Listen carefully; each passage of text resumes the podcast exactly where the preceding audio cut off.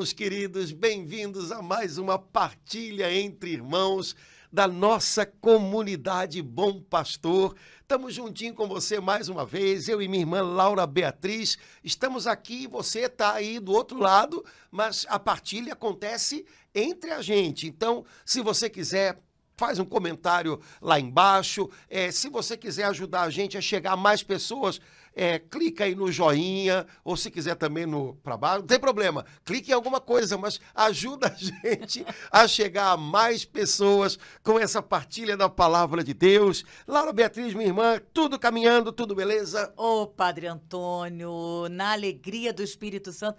Padre Antônio, eu ainda estou encantada com a Assunção de Nossa Senhora. Eu, tô, eu fecho os olhos, eu imagino como é que foi os anjos levando uma mulher de carne e osso no céu. Nossa, glorioso demais, Padre Antônio.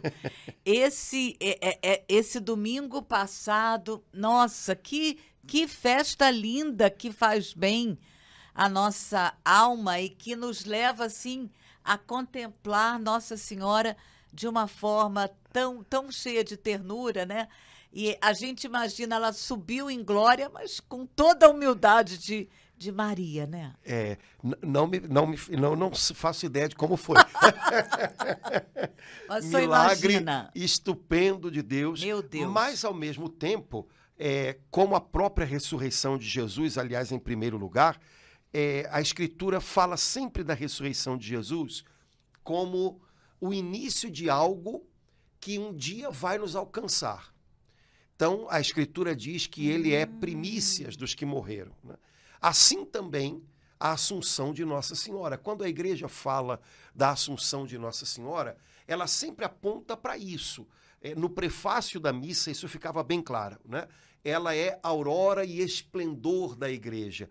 Ou seja, nela a gente vê o que Deus deseja e planeja um dia fazer conosco. Então, ainda que tenha sido algo tremendo que a gente não é capaz de descrever ou imaginar né, numa linguagem meramente natural, é, ainda assim isso tem muito a ver com a gente. Porque a nossa esperança é que um dia aquilo que Deus completou em Nossa Senhora ele complete também Ai. em nós. Né? Então, um dia nós seremos também ressuscitados com Cristo, nós seremos glorificados é, com Ele, é, a ressurreição do Senhor vai nos alcançar.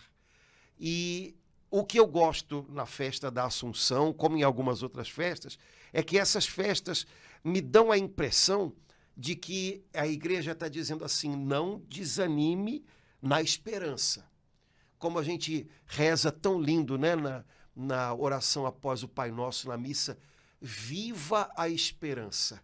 Viva a esperança, para que, vivendo a esperança, nós aguardemos a vinda do Cristo Salvador. É, então, é os planos de Deus que ele inaugurou em Jesus, que já alcançaram plenamente Nossa Senhora, os planos dos quais ela faz parte, eu e você também fazemos parte deles. Esses planos de Deus estão em curso, eles são irreversíveis, eles não vão voltar atrás. E ao final eles vão prevalecer sobre tudo. Quando nós celebramos, contemplamos a Assunção de Nossa Senhora, é um pouquinho isso que a gente vê. É, os planos de Deus estão aí. E eles estão em andamento, e eles estão em progresso. Às vezes, como cristãos, a gente pode correr o risco de esquecer isso. Olhando ao redor, vendo tanta coisa estranha e ruim acontecendo, pode dar a impressão de que a gente vive num mundo, numa história caótica, quando na verdade não é uma história caótica. Pode haver muita confusão, mas os planos de Deus estão em curso. É desde a ressurreição de Jesus, eles estão em progresso e eles são irreversíveis é, dia a dia, de maneira misteriosa, os planos de Deus de renovar toda a criação, de em Cristo Jesus recapitular, ou seja, renovar tudo que foi criado, esses planos de Deus estão já acontecendo.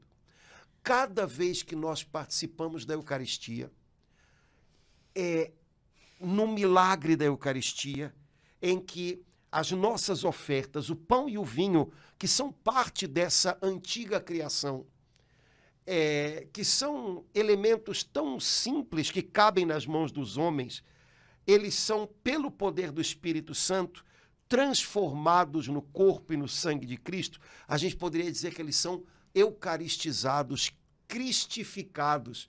Na Eucaristia, é, de alguma maneira misteriosa e tremenda, a gente já vê o plano de Deus para toda a criação se realizando e sendo antecipado. Ou seja, um dia Cristo será tudo em todos. Um dia Cristo invadirá e preencherá todas as coisas com o seu Espírito Santo e tudo será transformado nele. E isso eu já vejo e disso eu já participo na celebração da Eucaristia. Então, calma, não vou dizer como o pessoal diz, relaxa, né? Não, não precisa relaxar. Lute, mas com o coração sereno, né? As nossas lutas não podem roubar nossa paz. Lute com confiança, com esperança, porque os planos de Deus já estão acontecendo.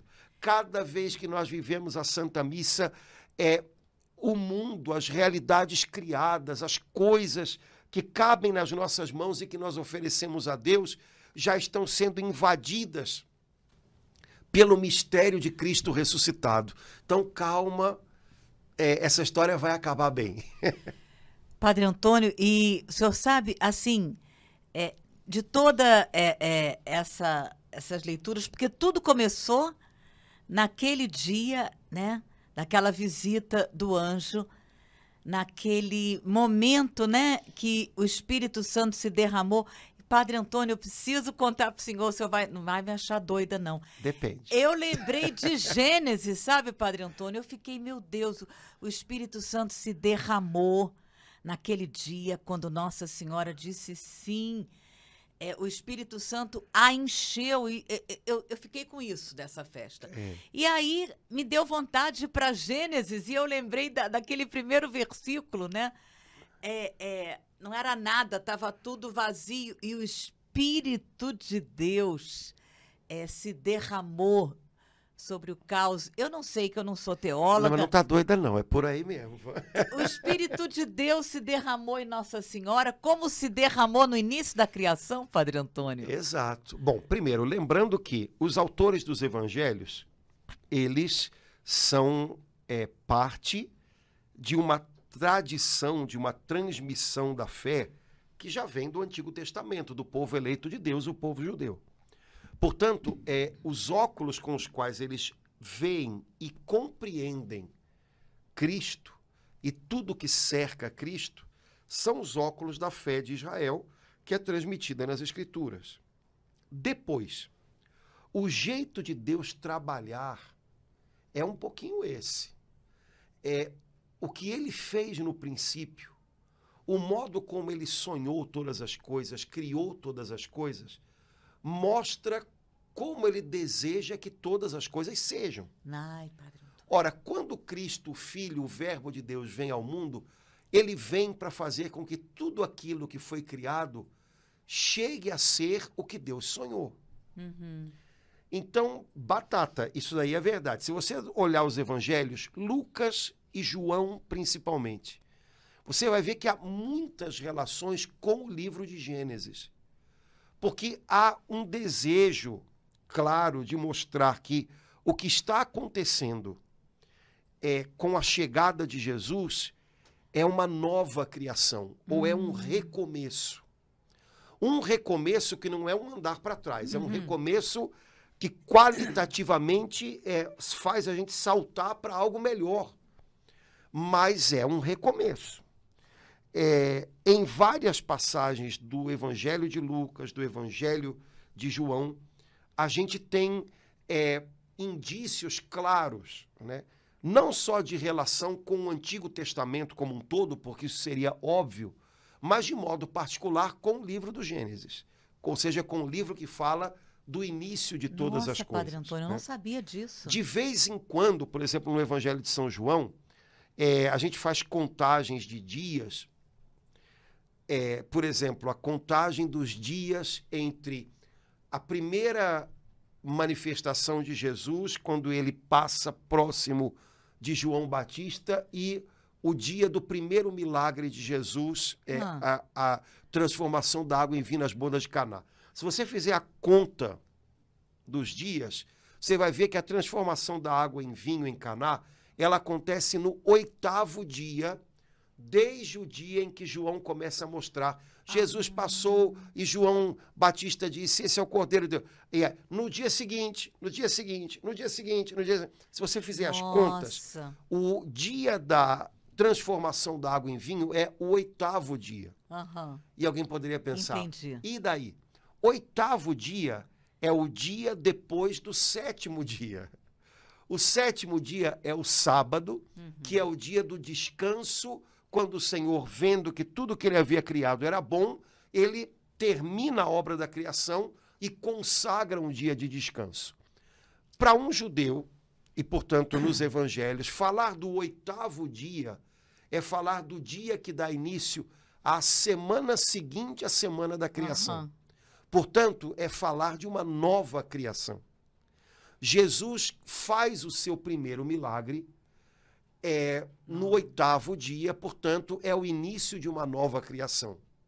No primeiro milagre de Jesus, interagem todo o tempo um homem, que é Jesus, e uma mulher, que inclusive é chamada por ele desse modo: mulher, Maria Santíssima. Uhum. Portanto, se na primeira criação há um casal que interage todo o tempo, mas inclusive coopera para o pecado, na nova criação que eh, Jesus traz para nós e que é representada no Evangelho de João por esse primeiro milagre nas bodas de Caná, aparece também um casal.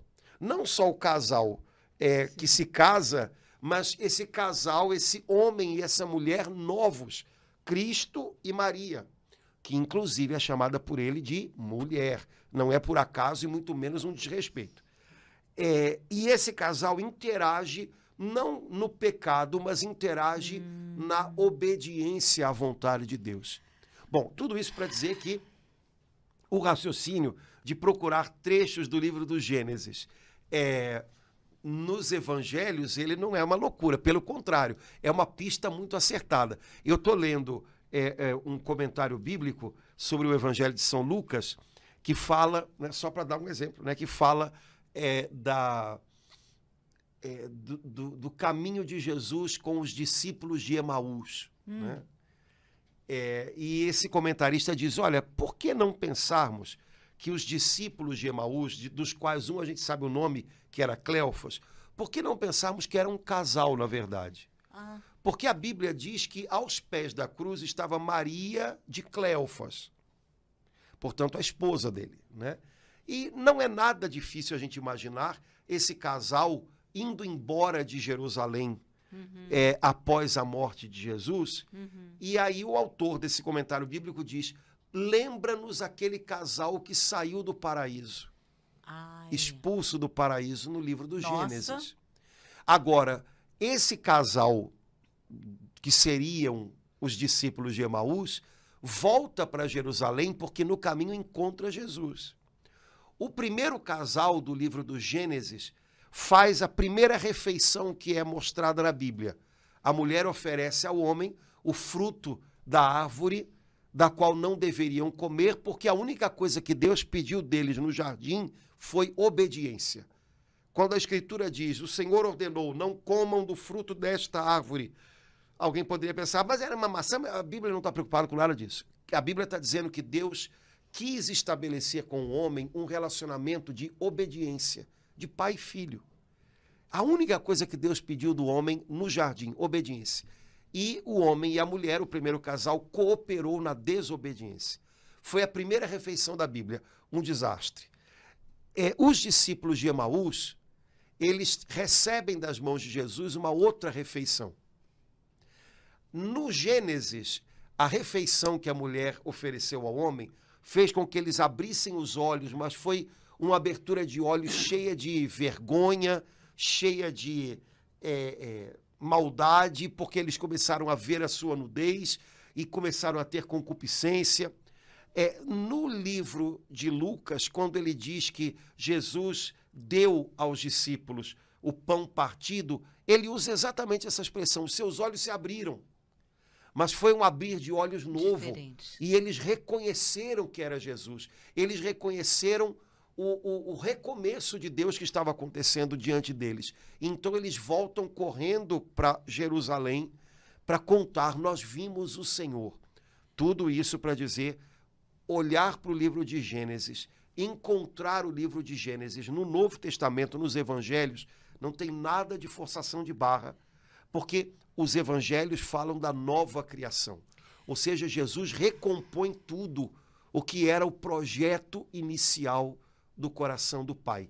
Quando você lembra da passagem é, de Lucas que fala de Maria à sombra do Espírito Santo, é óbvio que tem a ver. Tem tudo a ver, não tem nada de, não é nada de forçação de barra falar dessas coisas. Padre Antônio, pegando então Gênesis. É, é muito lindo isso aqui. Gênesis 1, 1. No princípio, Deus criou o céu e a terra. A terra estava vazia, eu estou lendo na tradução da Bíblia de Jerusalém. E as trevas cobriam o abismo. E um vento de Deus pairava sobre as águas. Engraçado, né?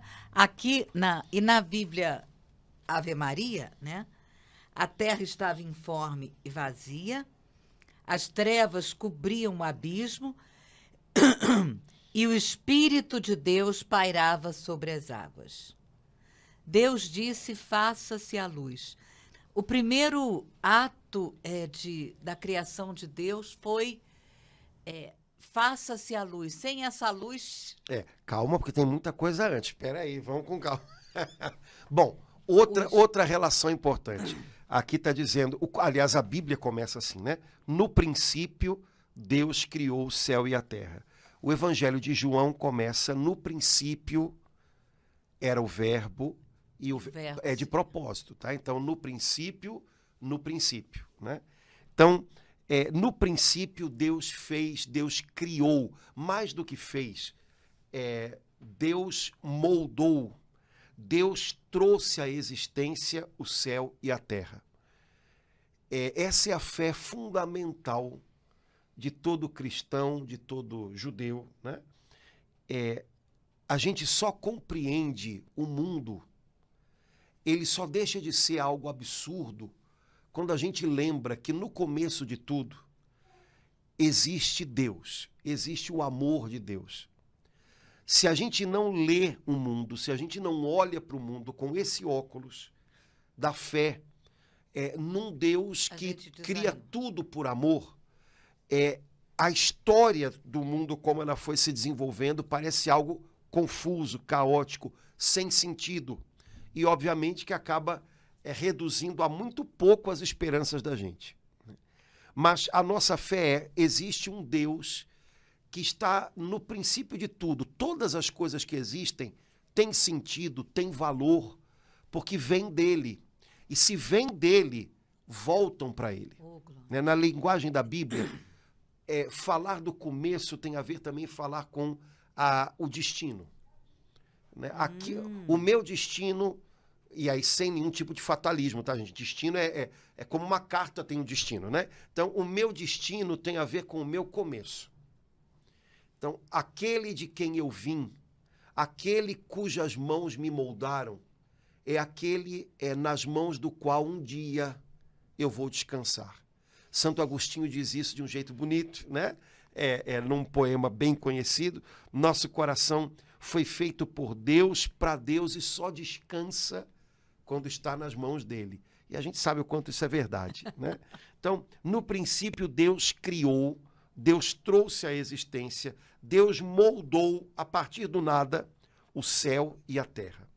Lembrando que essa expressão céu e terra, que aparece na Bíblia, que aparece é, em textos da tradição da igreja, que aparece no credo, quando a gente reza, creio em Deus, Pai, é criador do céu e da terra, ou o credão, né, que a gente reza é, aqui Nas no Brasil, festas. nas festas. É, creio em um só Deus, criador do céu e da terra, de todas as coisas visíveis, Visíveis e invisíveis. Essa expressão céu e terra, ela, te- ela tem um sentido que não é só material. Ou seja, Deus é o criador das coisas materiais, Deus é criador das coisas que se veem, e Deus é criador do céu ou dos céus, das realidades espirituais, daquilo que não se vê, no caso dos anjos e da alma do homem. né? Então, Deus é criador do céu e da terra, é uma forma de dizer né, que Deus criou tudo aquilo que existe, as realidades corporais e as realidades espirituais. Portanto, não, é, não há nada que não se submeta a Deus. Algumas pessoas, às vezes, na maneira como elas falam com a gente, dão a impressão de que existe Deus e existe, por exemplo, Satanás. E os dois brigam quase que no mesmo patamar, né? Ah, joga isso fora. Não é assim, né? É, Satanás e os seus anjos são criaturas de Deus.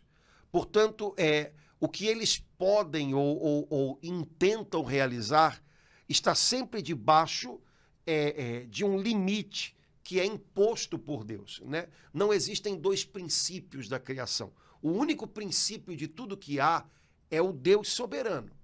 O resto todo é criado.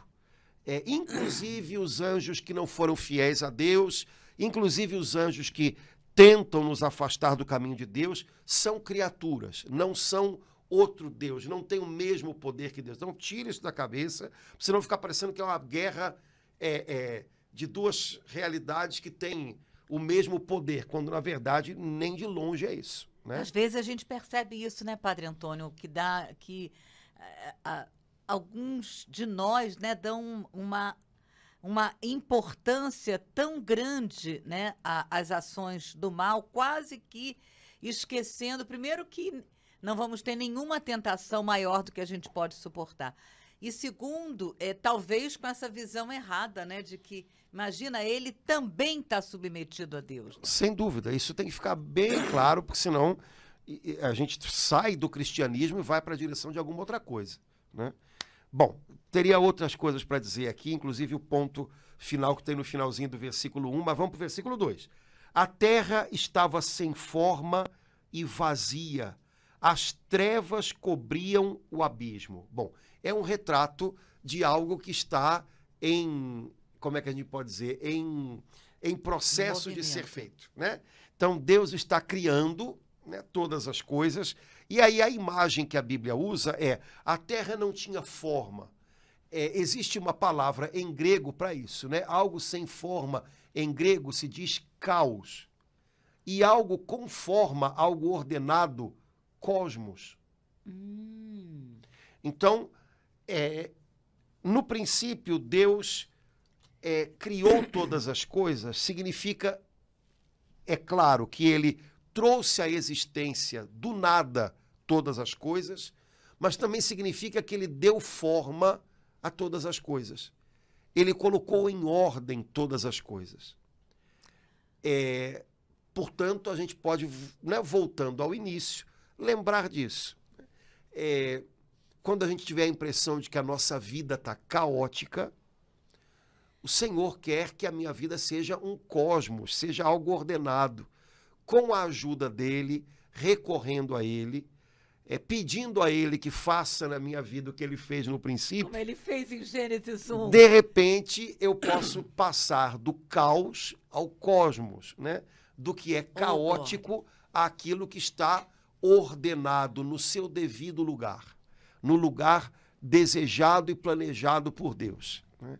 Então foi assim no começo, pode ser assim, quem sabe hoje na minha vida. Há momentos na vida em que a gente pode é, deixar que as coisas fiquem tão emboladas que a gente tem essa impressão. Meu Deus, minha vida está um caos. Né? Normalmente a gente olha para o quarto dessa pessoa ou para as gavetas dela e a gente vê que é verdade. Porque as coisas fora são muito a expressão Refletem, de como né? está tudo dentro. Né? Então, sei lá, né? Não sei como é que está seu quarto hoje, viu? Mas, é, ok, mas o Senhor quer que eu viva uma vida ordenada. Ele quer que as coisas estejam no seu lugar devido, proporcionado. Pois então, Senhor, me ajuda né, para que a minha vida saia do caos e entre em ordem, como a gente fala, né? Ordena a minha vida. Ordenar é, não quer dizer alguma coisa dura, uma coisa meio militarística, né? Ordenar é colocar em ordem. Porque quando uma coisa que tinha que estar atrás passa para frente, quando uma coisa tinha que estar embaixo vai para cima, é, isso não é bom. Né? Então, Senhor, organiza. Seria outra palavra que hoje talvez tenha mais a ver com o que a gente entende. Né? Ordenar significa organizar. Senhor, organiza a minha vida, me ajuda a pôr no lugar o que ficou atropelado. E ao mesmo tempo, Padre Antônio, tira da gente um fardo insuportável, porque quando a gente vive um momento desse, quer seja no quarto e nas gavetas, né? É, quer seja interiormente ou nos relacionamentos, é um fardo pesado. Então, é profundamente consolador e o Espírito de Deus pairava sobre as águas. É. O Espírito de Deus pairava sobre o caos. Então, assim, é, é o Espírito de Deus se derrama, paira, vem, repousa sobre tudo que está assim na vida da gente. Exato. E fora da gente. É, ele está.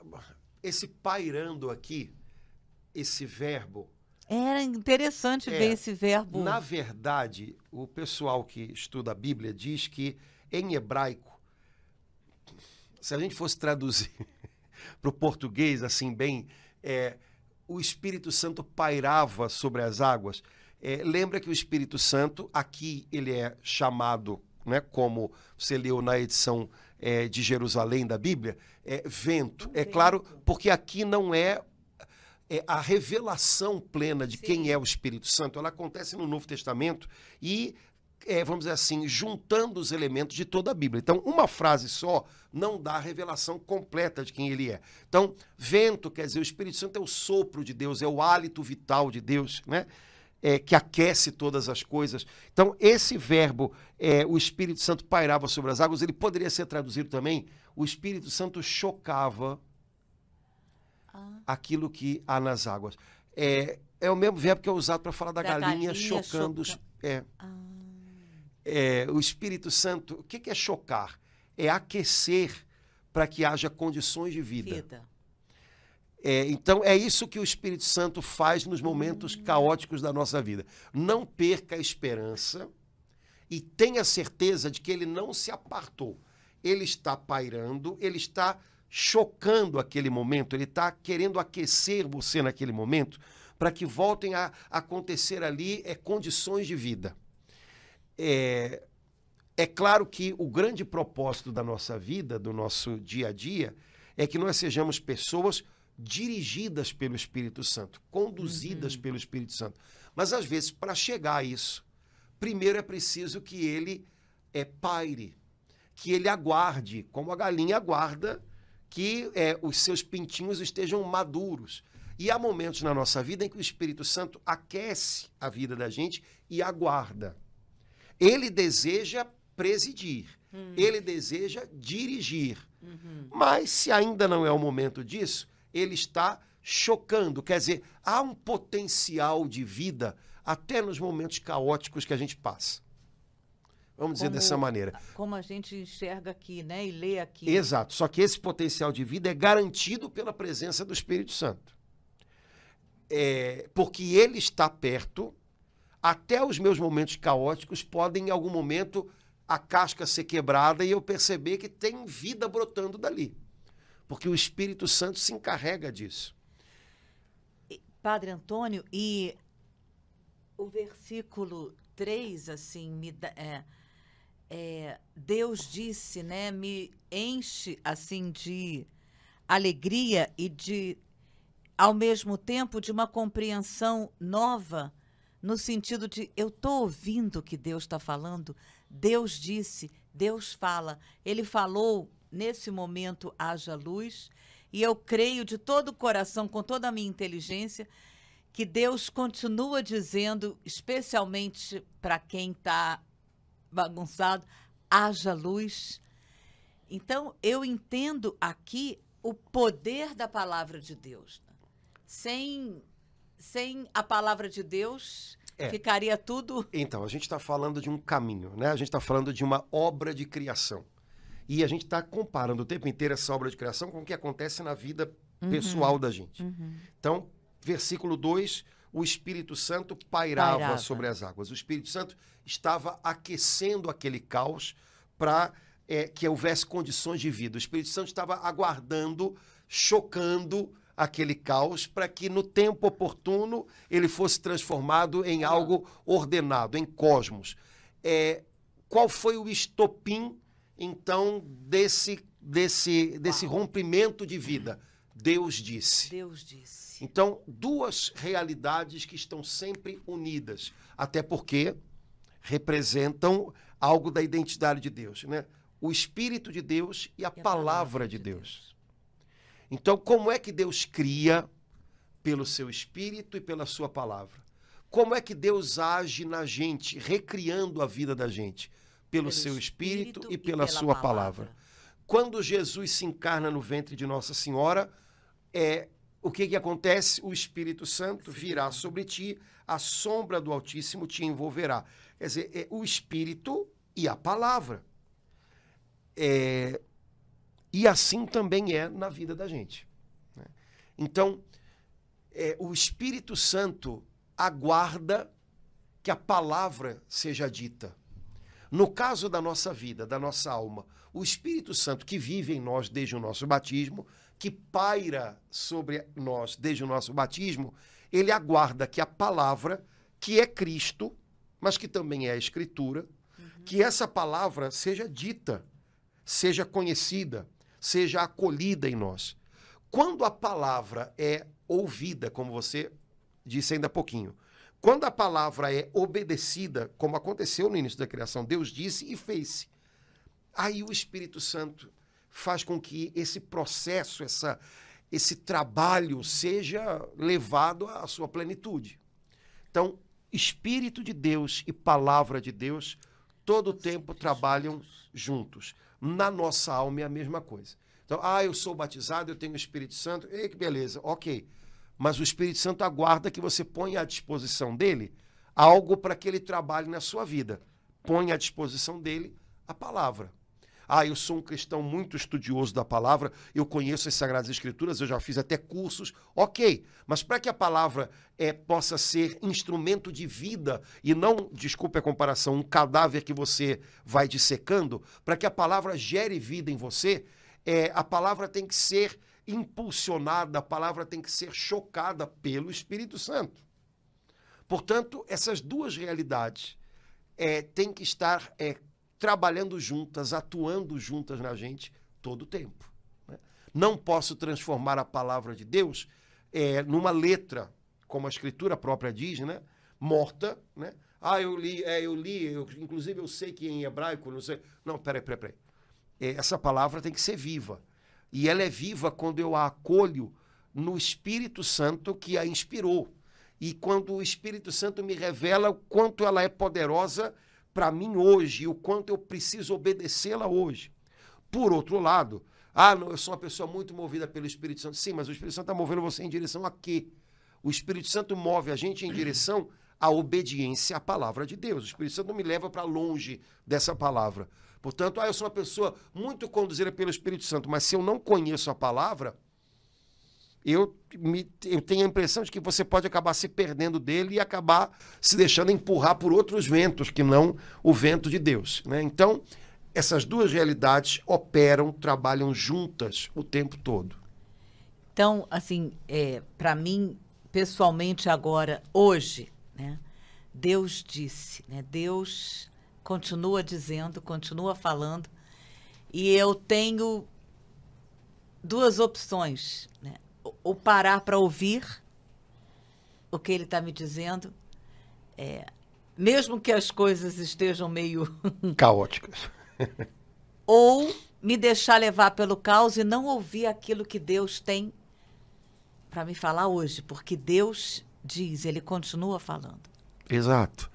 É, a nova criação, porque essa criação de Deus, ela foi machucada pelo pecado do homem. Né? É, o homem não se deixou conduzir pelo Espírito, que é sempre espírito de obediência a Deus, e o homem se deixou conduzir pela desobediência. E depois foi arrastado pelos seus impulsos, né? e acabou se perdendo de Deus. Então, essa criação, ela precisa ser recomposta. Em Jesus começa a nova criação. Mas ela tem que chegar em mim hoje, eu tenho que me tornar alguém da nova criação. Né? Eu tenho que me tornar parte dessa nova criação. E como é que isso acontece? Quando a palavra é ouvida, acolhida, obedecida na força do Espírito Santo.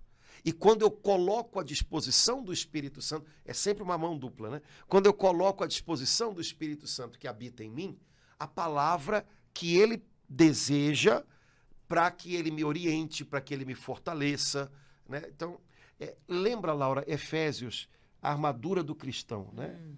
Então, é, revestimos, pois, da armadura de Deus, parará, parará, e da espada do Espírito, que é a palavra de Deus. Tem uma, uma tradução da Bíblia, o pessoal não gosta muito porque diz que não é, não é tradução, é quase uma, uma paráfrase, né? uma, uma, uhum. é, mas eu, eu gosto muito. É, porque ela é uma tradução que usa mais de uma palavra para traduzir outra. Uhum. Então, usa expressões para traduzir ah, palavras. Tá. Então, é, há uma tradução que diz assim: é, e é, revestivos é, da armadura do cristão da, da é, e, da e da espada que o Espírito Santo maneja, que é a palavra de Deus. Eu gosto dessa expressão. Da espada que o Espírito, Espírito Santo, Santo maneja. maneja. Porque Jesus não disse que ele é o nosso uh, defensor. Sim. Como é que o Espírito Santo me defende?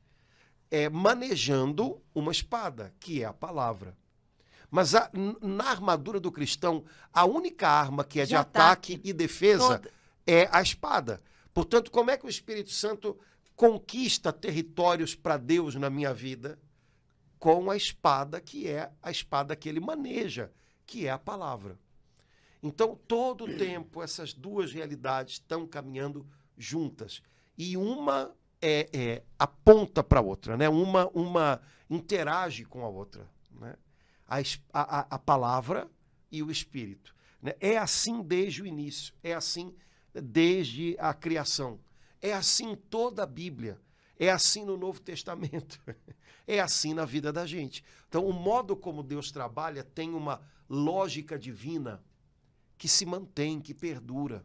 Padre Antônio, e ao mesmo tempo que é extremamente simples, como Deus é simples, Vem Espírito Santo, o Espírito Santo paira sobre o caos. Deus disse, a palavra de Deus.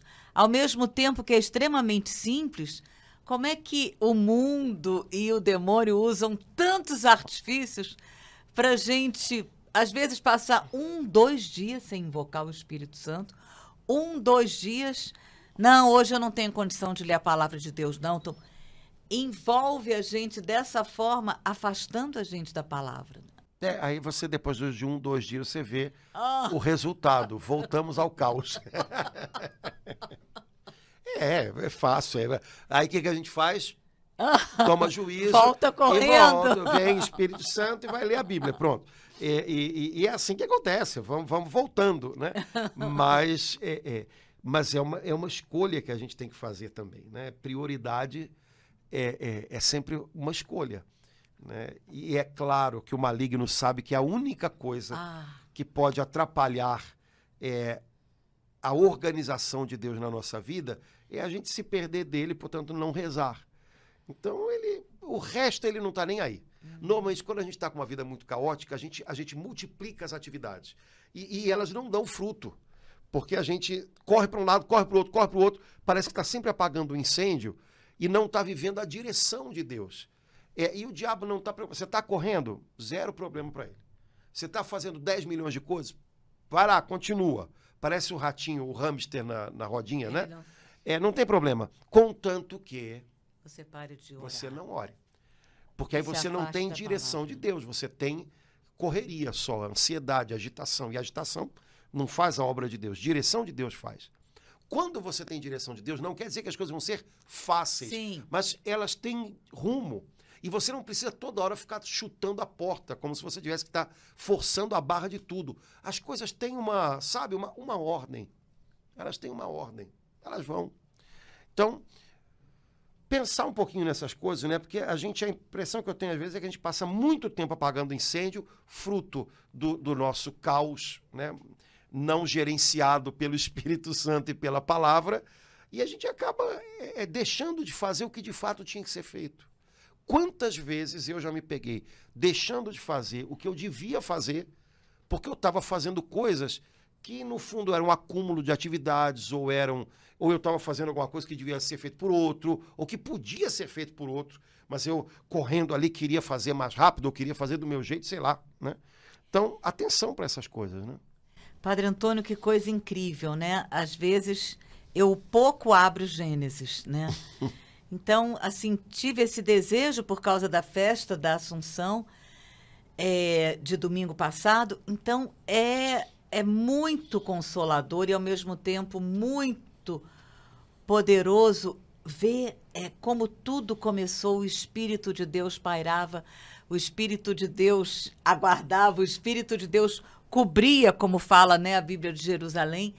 E, e saber que nesse início é, é assim até hoje. O Espírito de Deus se derrama e Deus disse. E ele continua falando, ele continua dizendo na liturgia, é, em laudes, nas leituras da missa. E é preciso a gente ouvir Deus dizendo: naquele dia foi haja luz. E ele continua dizendo haja luz de várias formas é. para cada um dos seus filhos. Né, Bonito né, isso, né? Haja luz.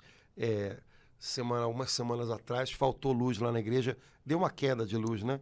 Na hora da missa das crianças, já imaginou? No meio da missa das no crianças? No meio, da... ai Jesus. Mas eu achei senhor, bonitinho. Na hora da homilia, o senhor Não, acho que já era, já estava nas, nas pré... Não, não lembro. E Mas aí? não, a gente estava cantando, devia ser na hora do ofertório. E ah. eu achei interessante porque, é, obviamente, um monte de criança, algumas, quando faltou a luz, ah! mas há várias outras perceberam que estavam na missa, perceberam. e aí, como a gente estava cantando, começaram a cantar mais alto, porque também falhou o som, né? Ah. Então o pessoal que estava no som, no te... o teclado parou. E o, o, violão, o garoto continuou tocando, é, mas sem amplificação. Então a, a, maioria das crianças percebeu, então começaram a cantar mais até que as crianças que estavam cantando é, abafaram a voz e obrigaram as que estavam assustadas, gritando, cantar junto com elas, né?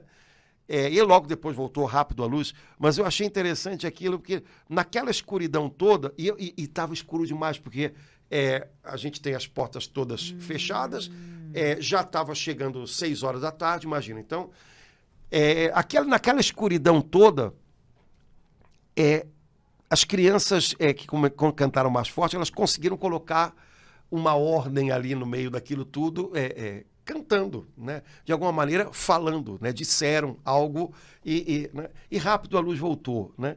Mas é, quando a gente está num lugar onde de repente não tem luz, dá para a gente uma sensação de insegurança uhum, muito grande, né? Uhum. Se você se move, você corre risco de se uhum. machucar.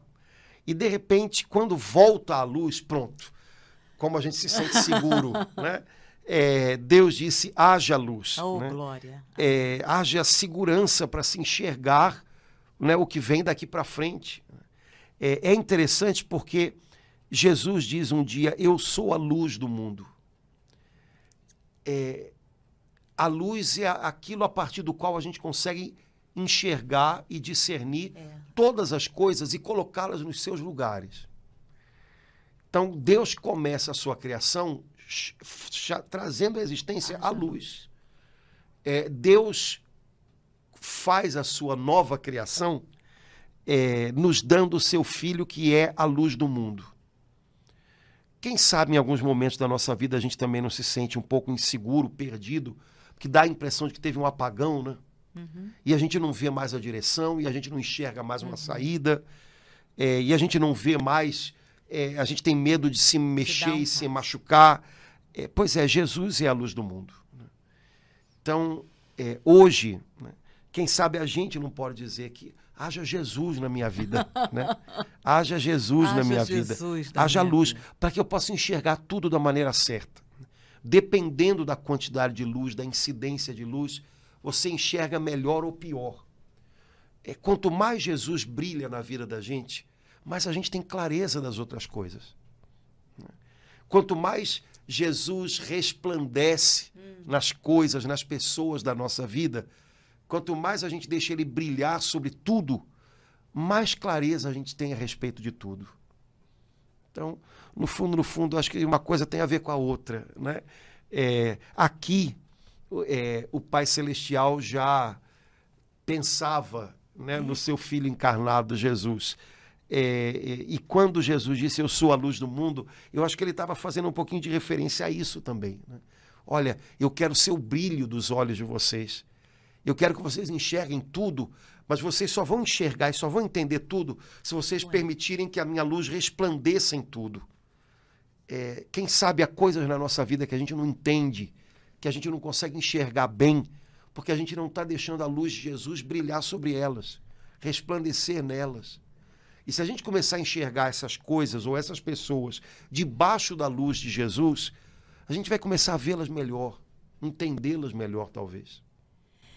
É muito consolador é, tudo isso que o senhor está falando, porque é muito consolador ouvir Deus, no seu amor misericordioso de Pai, olhando é, para os seus filhos, olhando é, para os países, olhando para as circunstâncias mais e, e dizendo: haja luz. Eu creio de todo o coração que Deus está é, tá proclamando isso agora para cada um de nós, para a nossa terra, para as nossas dificuldades, para aquilo que está sem saída. Exato. Agora, haja luz significa, é, para você que já tem a graça de ser cristão, ah Deixa Jesus brilhar Deixa. nessa situação. Deixa. Deixa a luz dele entrar nessa situação. Olha para isso debaixo da luz dele. O que, que Jesus te diria nessa situação? O que, que ele te pede nessa situação? Isso é deixar ele brilhar. Né? Uhum. Qual seria a última palavra de Jesus nesse problema? Como seria a maneira de Jesus lidar com isso? Essas perguntinhas todas são ajudas para ajudar a gente a uhum. deixar a luz de Jesus entrar nas situações que a gente está vivendo. Pode ser que elas ajudem, né? É, na minha tradução da Bíblia Ave Maria, hum. é, Lucas capítulo 1, quando se fala é, da anunciação do nascimento de Jesus, hum. é, Nossa Senhora pergunta como se fará, né? Como se dará isso? Ah. E a resposta do anjo é, é a sombra do Altíssimo te envolverá, né? É, o Espírito Santo descerá sobre ti, o mesmo Espírito que pairava sobre as águas, e a força do Altíssimo te envolverá com sua sombra. É, e Nossa Senhora termina a conversa com o arcanjo Gabriel dizendo: Eis aqui a serva do Senhor, faça-se em mim segundo, segundo a, tua a tua, palavra. palavra. A palavra do anjo é a palavra que vem de Deus, é a palavra que vem do céu. Portanto, mais uma vez aqui, o Espírito Santo e a palavra Juntos. interagindo dando forma às coisas. Oh, o que dá forma à vida da gente é o Espírito Santo e a palavra de Deus. Né? O Espírito Santo moldando a gente a partir de dentro, a palavra de Deus, né? o, o querer de Deus moldando a gente a partir de fora. Né? Imagina que é um, um, um oleiro, um artista está moldando barro. Ele sempre vai moldar com uma mão do lado de dentro e uma mão do lado de fora. Uhum. Né? É. É assim que Deus molda a gente. O seu espírito a partir de dentro, a sua palavra a partir de fora, dando forma para a nossa hum. vida. Né? É, repito, um não age sem o outro. Não, algumas pessoas podem se enganar, se iludir, né? Ah, eu estou sendo conduzido pelo Espírito Santo e ele está me conduzindo a abandonar o meu casamento e começar uma história nova com outra pessoa. Não está, não. É, é, só o seu impulso carnal. Tá? Não tem, é, é só o seu impulso carnal. Porque o Espírito Santo move a partir de dentro, mas a palavra move a partir de fora. E a palavra de Deus né, não, não, não vai nessa direção. Né? É, então, e por aí vai. Então, cuidado para não identificar impulsos pessoais e, às vezes, impulsos meramente carnais né, com o Espírito Santo. Por outro lado, o risco que se corre também é viver uma vida debaixo de uma letra morta, como se né, é, é, é a nossa vida fosse só se enquadrar em algumas normas. Quando vida tem a ver com isso, a palavra de Deus é ajuda para nos dar é, é, norma, quer dizer, norma tem a ver com contorno, né? mas isso é, isso é vivido de um modo fecundo. Isso não é uma coisa dura, né? Isso é vivido de um modo fecundo. Então, é, há pessoas que têm a tendência a retirar o espírito, né? Também não é por aí. Então, lembrar as duas mãos de Deus moldando a gente por dentro e por fora são o espírito e a palavra. Bonito né? isso, Padre Antônio, como o divino oleiro, as duas mãos moldando a gente. Sempre interagindo essas duas realidades, né? Lá é, em Nazaré foi assim que Deus fez com Nossa Senhora, lá no Meier, aqui em Copacabana, é assim que ele faz é conosco, né? Então, é, estamos aí. Laura, foi legal essa história de, de, de ir no Gênesis, porque de fato é, Ai, Gênesis, Deuteronômio. Tem uns livros da Bíblia pois que não são é. muito assim famosos no, é, na nossa lista de leitura. mas eles, eles têm Como muito, eles nos explicam. Eles têm muito Nossa, a ver com é, o Novo Testamento e com aquilo que o Novo Testamento é, nos anuncia sobre Jesus. É complicado entender, compreender é, o que Jesus veio fazer por nós se a gente não tem essas referências, porque ele realiza promessas que estão na origem. Ele leva a cumprimento aquilo que foi semeado no início. E se você não tem essa visão, às vezes a gente reduz a missão de Jesus, a tarefa de Jesus, a coisas que talvez sejam até parte dessa tarefa, mas que não são a inteireza, a integridade do que ele tem a fazer nessa, nessa terra. Né? É, então, eu acho que é importante a gente voltar a, a, essas coisas que estão lá no início, lá no Pentateuco, né? que são os cinco primeiros livros da Bíblia, porque eles nos mostram como foi o projeto inicial de Deus. É a isso que Jesus vai, mas não para voltar atrás, mas a partir daí ele refaz tudo e refaz de uma maneira melhor. Né? A gente falou a respeito de casamento, né? é, quando os fariseus perguntam a Jesus, é lícito ao homem uhum. despedir a esposa, né, dar para ela certidão de divórcio e tal. Jesus diz, no começo não era assim. E aí eles dizem, mas Moisés permitiu, e a resposta de Jesus é, foi a dureza de coração de vocês que levou ele a isso. Ele estava administrando a dureza de coração de vocês. Então, Jesus volta lá no início. Olha, no início, quando Deus sonhou tudo isso, o sonho dele, bonito demais, era esse. E aí Jesus apresenta. E depois ele diz: o que afasta vocês desses planos, desses sonhos de Deus, é que pelo caminho vocês vão endurecendo o coração. É, se o coração da gente desendurece, e o Espírito Santo é quem faz isso, a gente volta a entender o projeto, o sonho original de Deus. A gente descobre como ele é bonito e como a gente tem a ver com isso. E como Jesus fez disso algo ainda mais valioso e aí, de repente, a Bíblia toda vai, sabe, aparecendo diante dos olhos da gente com uma intensidade, com uma beleza muito maior. Porque a gente percebe que, no fundo, o fio da meada de tudo é o projeto, é o plano de Deus. Né? É esse plano amoroso de Deus que nos fez, que nos salvou, que nos eleva em Cristo, que tem um alvo para a gente que é maravilhoso, para que o nosso coração descanse lá. Então, lembrar dessas coisas acho que é uma coisa importante, porque senão a Bíblia, para muitos de nós, acaba sendo um eterno enigma. Né? Padre Antônio, assim, nesse, nesses finalmente que a gente deve estar chegando, eu saio daqui assim, quero dar um beijo, amando mais e mais. Como é que é terrível quando a gente se afasta da palavra, né, Padre Antônio? E fica, sei lá em que, meu Deus do céu, não vou nem nomear, mas que beleza quando a gente, é, invocando o Espírito Santo e com a palavra, louvado seja Deus por essa palavra que o Senhor nos dá e que Ele quer nos falar a cada dia, né, Padre Antônio? Exato. O plano e o roteiro do plano tá aqui. o negócio é a gente é, vir a esse plano e aprender com esse roteiro com o coração atento, com a hum. mente atenta mas é, desdobrando, né, à medida que a gente vai mergulhando na palavra, é aquilo que há no coração de Deus. No fundo, no fundo, isso aqui é aquele aparelhinho que o médico usa para usar, né, para ouvir o coração. A gente usa, é, a gente usa esse daqui, né, para ouvir o coração de Deus. Então, alimentar-se da palavra faz com que a gente tenha esse, esse horizonte muito mais amplo. quando eu alimento a minha vida Ai. espiritual com outras coisas, por mais santas que sejam, mas que não sejam a palavra de Deus, normalmente o meu horizonte fecha. Fecha num ponto do plano, fecha é, numa parte do plano.